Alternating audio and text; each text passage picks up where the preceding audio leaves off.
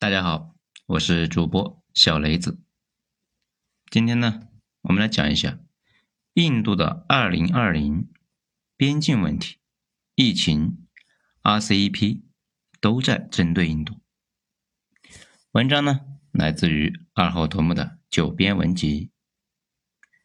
这章啊，也是一个时事政治问题，可能呢也会被下架，但是咱们先说吧。前段时间呢，有很多自媒体啊都在那里煞有其事的分析印度和中国开战的可能性，这讨论的是热火朝天的，给人的感觉是印度随时都有可能打过来。这两天呢，好像又突然消失了。其实啊，如果大家跟我一样关注印度，就知道这是印度的大招啊，就跟个婴儿似的，一直想搞一个大动静，让大家呢注意一下。大家一旦注意到它，就会产生一种“我操，印度要搞事啊！”等到注意力因为别的事情被吸引，印度呢很快就会被遗忘了。等过一段时间重新回过头来看，就会发现果然屁事都没有，这货纯粹是想骗关注啊！而且呢，印度这个国家那有一个明显的特点，当你仔细研究它的时候，你就会发现，我操，这国家这是要崩溃啊！但是注意力转开去做别的，再转过头就会发现，他依旧是屁事都没有，什么样的大风大浪都能被他给混过去。这就是印度的魅力之一，永远出乎你的意料。咱们呢，先来说一下中印关系。中印边境呢，基本上那是消停了。从现在来看，直接原因呢是那个地方啊，太他喵的冷了。这段时间。喜马拉雅山上局部的温度已经跌到了零下三十度，大部分地方呢零下二十多度。这个温度呢，对于印度人来说那是有点过分了。咱们之前呢也说过这事，印度是次大陆整体呢处于一个热带气候，非常热，那里的人长得有点黑。一方面啊，这个原因是基因的问题，还有一个原因呢，那就是晒的。我同事呢。在印度工作一段时间之后，那都是黑乎乎的。长期在这么热的环境里面生活，印度人习惯了高温，对低温很敏感。这有点像黑人。我们之前也讲过，早年美国奴隶制主要是在南方，北方呢不太蓄奴。一个原因啊，就是黑人在寒冷的地方死亡率太高。所以在喜马拉雅和中国方面对视的。主要是印度北方的一个锡克兵团，还有大量的尼泊尔人。这也是为什么前段时间印度死了二十多个人，其中啊很多是长着黄种人的一个面孔。他们呢是喜马拉雅土著，那些土著才能够在山上恶劣的环境里面活下去。还有呢是我国的一些流亡的雇佣兵。那为什么我国的人跑去印度当雇佣兵呢？这个事啊又说来话长。主要呢是之前西藏解放那会儿，因为西藏以前是农奴制嘛，一群奴隶主们就不太能够接受昔日奴隶们那个平等相处，就带着亲信跑掉了。这些人呢一直就在印度混，印度也不能够让他们白吃白喝呀，在印度只有神牛才能够不劳而获。于是啊，这些人花费专长，一直呢就在协助印度的军队驻守在喜马拉雅。前段时间，双方矛盾激化，互相调兵呢，就前往边境。印度把能够找到喜马拉雅山的土著，那都送过去了，就得印度人亲自上了呀。在喜马拉雅烈烈的寒风中停了十来天，这有点扛不住了。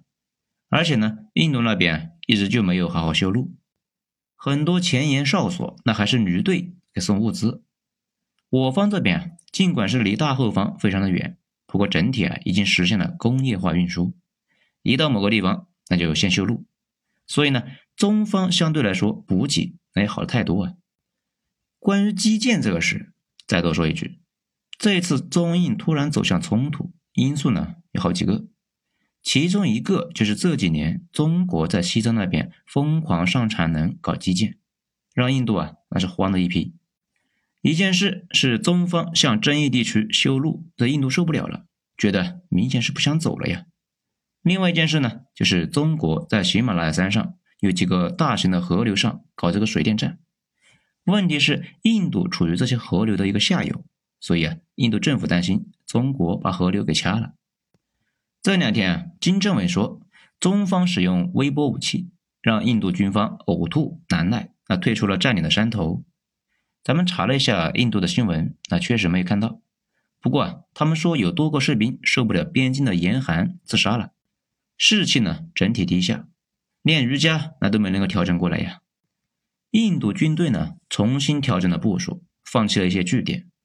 印度媒体说是政府放弃了三百平方公里的一个地盘，这两天就在骂莫迪，而且大家对印度这个国家那有个错觉，觉得嗯很温和，其实不是，印度对那些惹不起的国家那才温和呀，对待周边的国家那是非常的凶啊。如果不太理解呢，问问印度周边的小国，那就知道了，比如巴基斯坦、不丹、尼泊尔、孟加拉，还有缅甸、斯里兰卡。马尔代夫什么的，都说啊是被印度暴打过。还有几个国家呢，他们想说话已经说不出来了，被印度给灭了。最近几十年里啊，在整个南亚，能让印度这么克制而且保持风度的，只有我国。气候导致后勤补给困难是直接原因，不是全部的原因。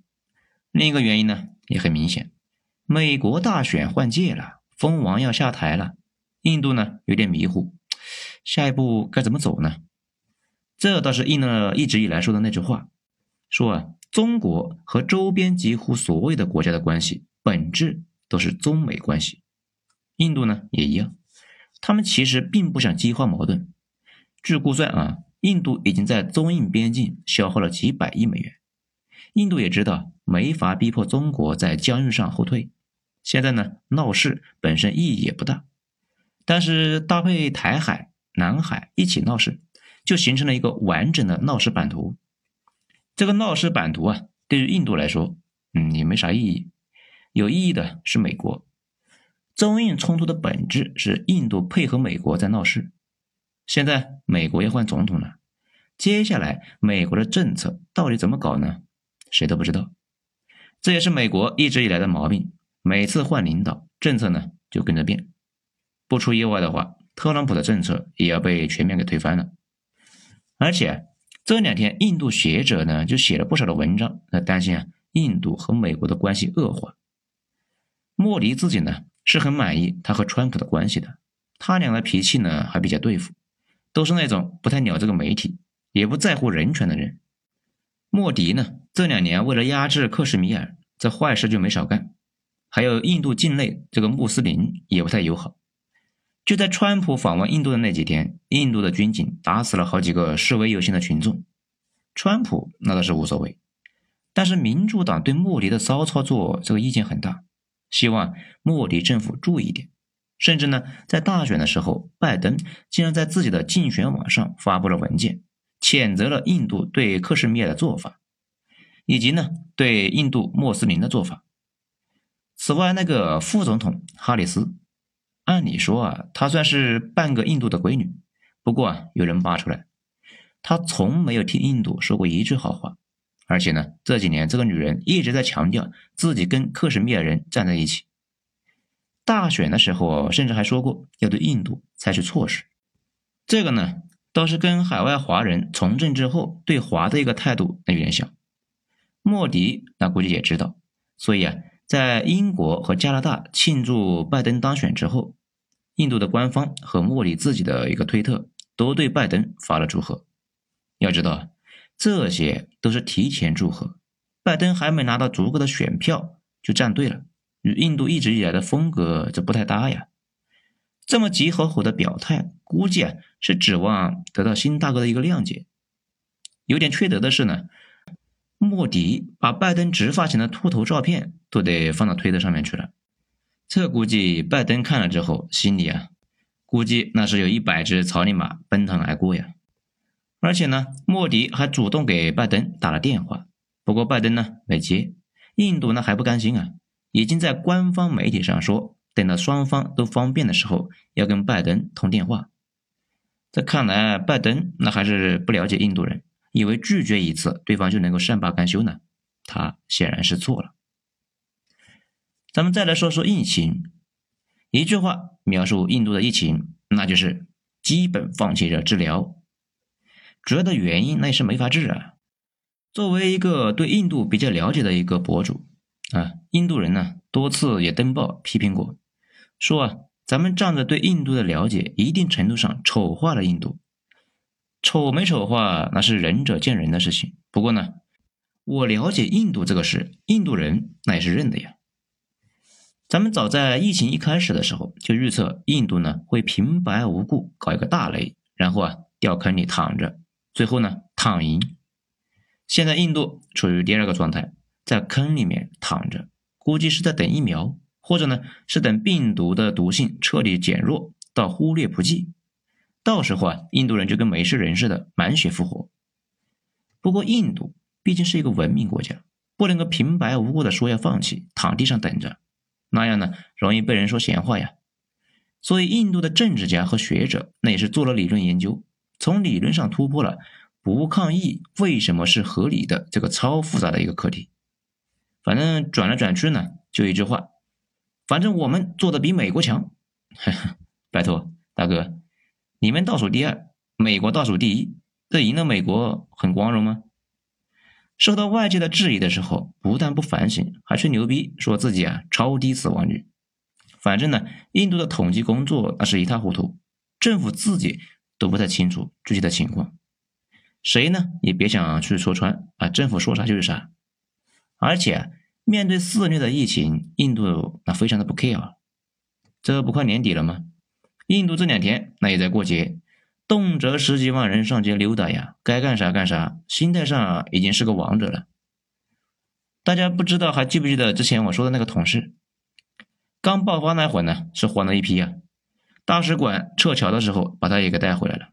不过啊，回来之后很不适应，没仆人，什么事都都得自己干呢，就缺乏在印度那种主人翁的感觉。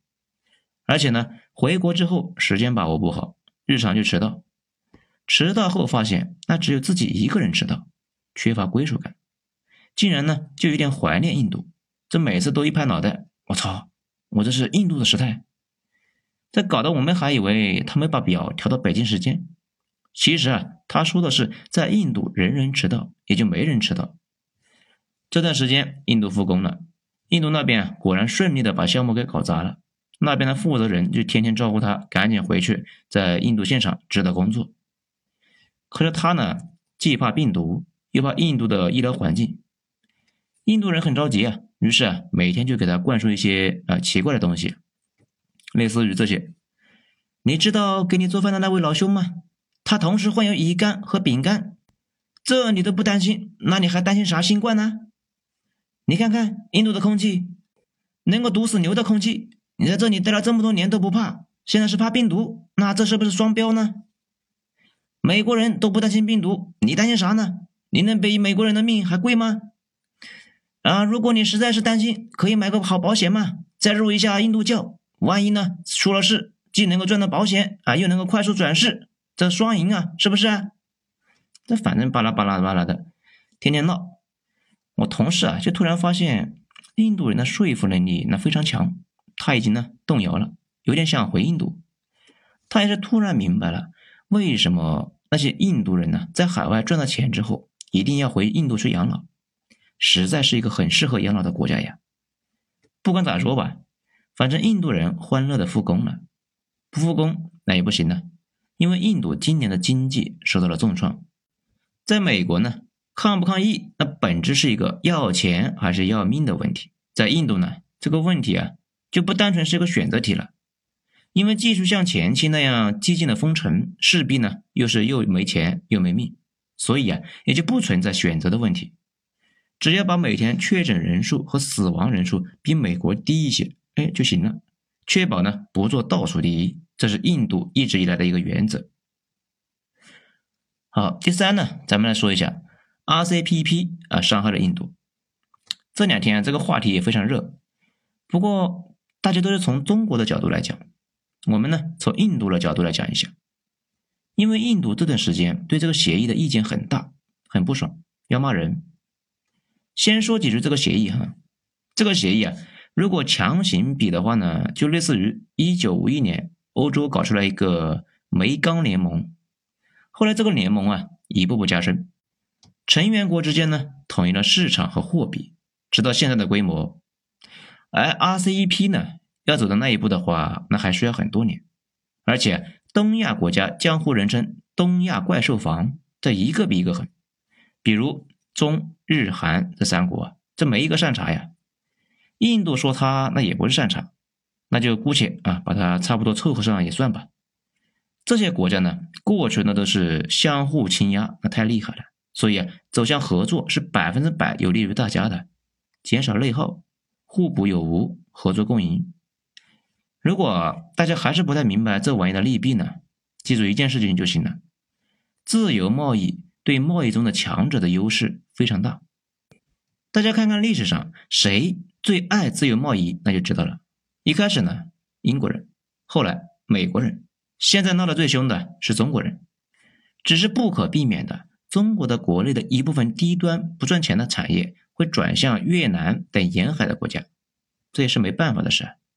工资一两千块钱，工作十几个小时这种事情，在越南和缅甸那抢着做，在中国根本就没人做，不转移那就没天理。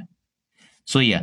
在东亚搞这个群是个好事，只是呢一直被美国干扰，甚至有日本学者说啊，日本自从二战之后犯过的最重要的一个战略性的错误，就是呢当初那都是世界第二大经济体了，依旧没出息，想继续跟着美国混，经济那就太依赖美国，比如各种电器芯片都是主要卖给美国，然后啊被美国一打一个准，美日贸易战说白了呢。就是美国不买日本东西了，日本那就崩了。应该学习人家德国，德国人搞了一个欧盟经济圈。美国想制裁德国，不买德国的货，德国呢就卖给欧盟其他的国家。在欧洲一家子过的是有声有色，美国就干瞪眼了。中国现在最大的一个三个盟友就是东盟、欧盟、美国。美国制裁中国，尽管呢也很疼。不过啊，远远没有到伤筋动骨到日本当初那样，整个产业就被连根拔起。这一次日本这么积极的参加 RCEP，那可能呢也跟这事有关。过了这么多年，那终于是明白了，不能够太依赖美国，要加入一个自己有话语权的一个圈子。只是这个协议的主导方，那现在明显是中国，倡议的呢是东南亚那几个发起的。但是接下来肯定是谁体量大，谁就有话语权。这几乎啊是一个类似于引力定律的一个东西了。RCEP 被美国干扰，说明这个事是对的。不过呢，美国的势力如日中天的那段时间，再怎么对的事都能给你搞黄了。像这种需要大家一起合作的事，搞黄了太容易了。找准关键角色，丢个三瓜两枣的。那货呢？从美国那里得到的收益大于自贸圈的一个协议，自然就退出了。协议呢，那也就黄了。现在呢，美国有点啊，自己都顾不过来了，而且呢，各国都有点虚，新一波的衰退就在眼前，大家呢都指望不上美国，只好指望身边的人。这个协议签了，那也就签了，抱团取暖嘛。而且现在亚洲地区的贸易规模很大，美国丢出的那几个枣。那也不太有吸引力啊，连土澳那也跟过来了。那咱们就接下来说说印度的态度。对于这个协议啊，印度是百分之百支持的。甚至呢，早在尼赫鲁时代，印度就提出一个想法，让亚洲国家联合起来搞一个共同市场，大家呢一起做买卖，合作共赢。后来印度那不是跟中国打了起来吗？于是印度就把中国从这个计划里面踢出去了。而且呢，坚定不移地游说其他的亚洲国家组建经济共同体。在印度国内呢，把这个政策称为“东进”。其实大家看地图就知道，东南亚国家啊都在它的东边呢，所以要东进。这个事啊，印度一直也很上心，多年以来一直在促成这个事情，并且呢，已经搞了好几个贸易的小团体。印度以前底子那是比中国都要好，英国人给他们搞了一个初步的工业化。修了大量的铁路，而且呢没有经历过战争的破坏。加入世贸组织那也比中国早。跟西方和俄罗斯的关系呢都还不错。二战结束之后，很长的一段时间都非常的有话语权。不过啊，最近二十年出了点问题，中国强势崛起了呀，亚洲地区的格局一下子就变了。以前呢，亚洲的格局是日本负责高科技，印度负责低科技，他俩呢可以主导亚洲格局。现在中国来了，前几年谁是亚洲龙头这个事啊有争议，这几年呢基本就没了争议，中国赶上来了。中国在有些高科技领域现在还不如日本，但是赶超的非常的凶。咱们之前也说过，日本去年为了制裁韩国搞事，断了韩国半导体的一个工业原料，这指望韩国低头啊？韩国呢，这很快不但没有低头，反而很快的告诉日本他们，哎，那些原料你们自己留着用吧，因为他们自己也研发了一部分，还有一部分呢是从中国进口了。中国呢，这些年很多大家都没听说过的企业，在这方面做得非常的好，正在持续发力。这也是为什么今天签了一个协议，日本论坛上就已经爆了，几乎所有人都在谴责政府卖国，怀疑政府要把整个日本剩下的高科技倒腾到中国去。不过呢，最郁闷的那无疑是印度啊，印度呢，因为这个联合整个亚洲的协议已经折腾了半个世纪啊。等协议最终成型了，却有点纠结，哎自己是不是该加入？我看呢，不少人说印度加入这个协议没什么好处，那当然不是啊。自贸协定对谁都有好处，有些领域呢，你不想开放，你可以谈嘛。比如中国当初加入 WTO，那就是这么做的。中国开放了一部分的产业，还有一部分呢，到现在也没彻底开放。真正的好处是那种协议是其中的一个成员太强大，根本呢就不给小伙伴活路。比如北美一个贸易协约，墨西哥在签约前农业呢那搞得还不错，签约之后，美国的强势农产品就涌入墨西哥，彻底摧毁了墨西哥的农业。于是墨西哥呢就全国加油种鸦片卖给美国人，现在呢把美国搞得是要死要活的。这也是为什么纠结了这么久的原因。政府呢，很多人是想签约的呀，但是印度国内的精神病他不让干啊。我们以前说过，印度其实不是一个完整现代的国家，在他们的内部，内部莫迪呢，其实说了不太算，他只是代表了他们一部分人的态度。如果反对势力太强，他也是不敢硬着来的呀。这也是为什么印度到现在还没有废除国内的关税，利益集团太多了。莫迪搞不定他们，而我国呢，一九四九年刚建国，那就废了。多说一句话，民国呢那是没废的，但是到了台湾终于废了，因为台湾只有一个省嘛，一个省内再搞关税，那就有点沙雕了，那让人笑话。印度国内的农产品和刚刚有点萌芽的中高端产业都有点害怕中国产品会搞倾销。我们以前讲过。工业社会想要干死一个国家的产业，最好的办法呢，不是封锁，而是低价倾销，让对方国家的企业都在竞争中淘汰掉。所以啊，落后国家一般呢要竖起贸易壁垒，给进口货加税，保护本国企业。印度这些年啊，一直是致力于限制中国工业品流入印度。那不过没办法，大家想想就知道了，中国的产品质量好，那又便宜。印度的东西呢，又垃圾又贵，这样啊，就形成了一个巨大的需求堰塞湖。每年大量的中国工业品通过第三国换掉标签之后，再进入印度。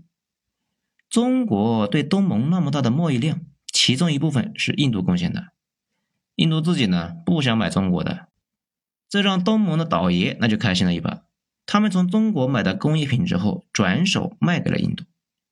这次印度啊，国内很多人就担心中国的工业品涌入印度，他们呢又不想奋起直追，只想躺着赚钱。这些部门呢就联合起来搞事，逼着莫迪不让签字。尽管 RCEP 里面其他人都觉得，哎，有话好好说嘛，印度你有啥条件那就提嘛，那又不是不能谈。不过啊，印度国内精神病们那不放心政府，觉得一旦加入这个协定，政府迫于压力。这万一同意了什么协定，那他们就死定了呀！担心自己成了墨西哥农业，政府说服不了他们，干脆在最后的关头，印度啊退出了，奇葩的是，前期东盟国都说不能没印度，后来谈判过程中啊，这越谈越过瘾了，现在已经不管印度了。还有日本，日本之前呢也表示印度不签，那他也不签，差点流产了这个协议。那这里呢就有个奇怪的事情，他俩那为啥突然间就形同手足了呢？其实也不复杂，首先日俄和印俄是一样，都是呢好基友。印度和俄罗斯之间的一个亲密的革命友谊，我们之前也讲过，就是俄国对印度军售，他俩是怎么跑到一块去了？这章里面就讲清楚了。那印度呢和日本呢也差不多，两国的关系啊以前就凑合。以前印度是英国的奶牛，日本呢是英国的干儿子，在英国的撮合一下，奶牛和干儿子就彼此建立了一个初步的感情。后来中国强势崛起。让印度和俄罗斯的关系那就更密了呀，一起防中国，一起搞军购。同理呢，印度和日本的关系那也就更加紧密了，也是一起防中国，一起做买卖。后来呢，还搞成了一个特殊战略合作伙伴的关系。大家不要奇怪，大国之间都是一边合作一边提防。当然了，没这个觉悟的国家，坟头草那都两米高了呀。在协议里面，最大的三个巨头就是中日印三国。如果印度在，日本呢就可以拉着印度和中国谈条件，避免中国一家独大。这印度不参加，日本那就有点怵啊。只是协议太诱人了，把澳大利亚都给拉进来了。日本呢，在一开始那是拒绝的，但是算了一下账，估量了一下，诶，协议呢可以提供不少的岗位，赚很多钱。还搞到多少的投资机会，那就认了。毕竟呢，只听说过为了金钱背叛亲情，啊，此处呢也可以替换为友情啊、盟友、兄弟等等，但从没有听说过为了盟友背叛金钱的。而且呢，日本现在也顶着好几个大雷呀，比如天量企业债什么的，如果不尽快的消化，迟早要爆。日本的经济结构非常的不健康，这类的文章呢，大家可以搜一下啊，到处都是。估计日本人那比较揪心。更重要的是，日本的安倍政府时期就预测过，中国在接下来的十年里面会更加的势不可挡。日本人呢，当然会站在趋势的一边。于是啊，日本说话不算数，把印度丢下，自己加入了 RCEP。不过，印度想找日本评理，那也找不到人呢，因为安倍晋三因为已经因病辞职了。咱们一直说啊，安倍就是司马懿。稍微有点风吹草动，那就得生病。等事情呢过了之后再出来，说不定呢，明年躲过美国的换届、RCEP 的签署、疫情、奥运会等让他尴尬的事情之后，明年咱们熟知的安倍这个病又好了，又回来了。司马懿、蒋委员长、安倍晋三，这都是以退为进的高手，这歪脑筋呢一大堆。所以吧，印度这段时间那非常的不爽。咱们之前看美国那边的分析啊，说是印度以为自己退出之后会有一大堆的国家跟着退出，就可以呢顺利的搅黄 RCEP，这到时候啊再搞一个以他为主导的，这没想到大家不守武德呀，这丢下印度那就在一起了呀。尽管印度呢可以随时回到 RCEP，不过那个时候啊为了留住他开出来的一堆的优惠条件可就保不住了呀。这有点像你去买菜。说是嫌贵，那走了。过一会呢，你再回来买的时候，行情那个就变了。卖家呢也会一脸鄙夷的看着你。而且印度啊，这根搅屎棍在其他的协议里面一直讲啊，都是不太老实，成天闹事。这个意义上讲呢，RCEP 这没他呀，也还挺好。好，最后咱们说的是印度，其实呢也在说我们自己。绝大部分的问题的本质都是经济问题。就像一个人呢，有了资源和实力，大家呢跟着他能够获利，什么历史恩怨呢，什么意识形态差别啊，可能都不是问题。背叛啥的那都有，就是没有背叛利益的。如果二十年前搞这么个协议，几乎不可能；十年前那也挺费劲的，现在却水到渠成。本质不是你长得帅，而是你能够帮到大家一起发财，是这个世界上最美好的事情，也是最良心的事。大家都愿意添砖加瓦，共创美好的明天。接下来会有一大批人在东南亚贸易中发大财，大家呢也都愿意留下来。很多时候啊，都是过了一些年，回过头来看啊，才发现黄金时期就在眼前，却视而不见。这个协议呢，本身那是接下来道阻且长，不过啊大家要看到这种趋势，人要活在趋势中。如果中国继续维持不断扩大的一个经济规模，丝毫也不用怀疑，将来英国和意大利这两个战队狂魔也会加入 RCEP 的。嗯，咱把话撂在这里，不怕打脸啊！不断扩大的经济贸易体会进一步的加速经济，所以呢，我一点也不怀疑中国还最少有十年大发展。我们呢，正在经历几百年难得一见的大发展中的大时代。咱们加油就是了，不要被悲观主义蒙蔽了双眼，多做艰难的决定，未来可期呀！好了，今天咱们就讲到这里，精彩下次接着继续。我是主播小雷子，谢谢大家的收听。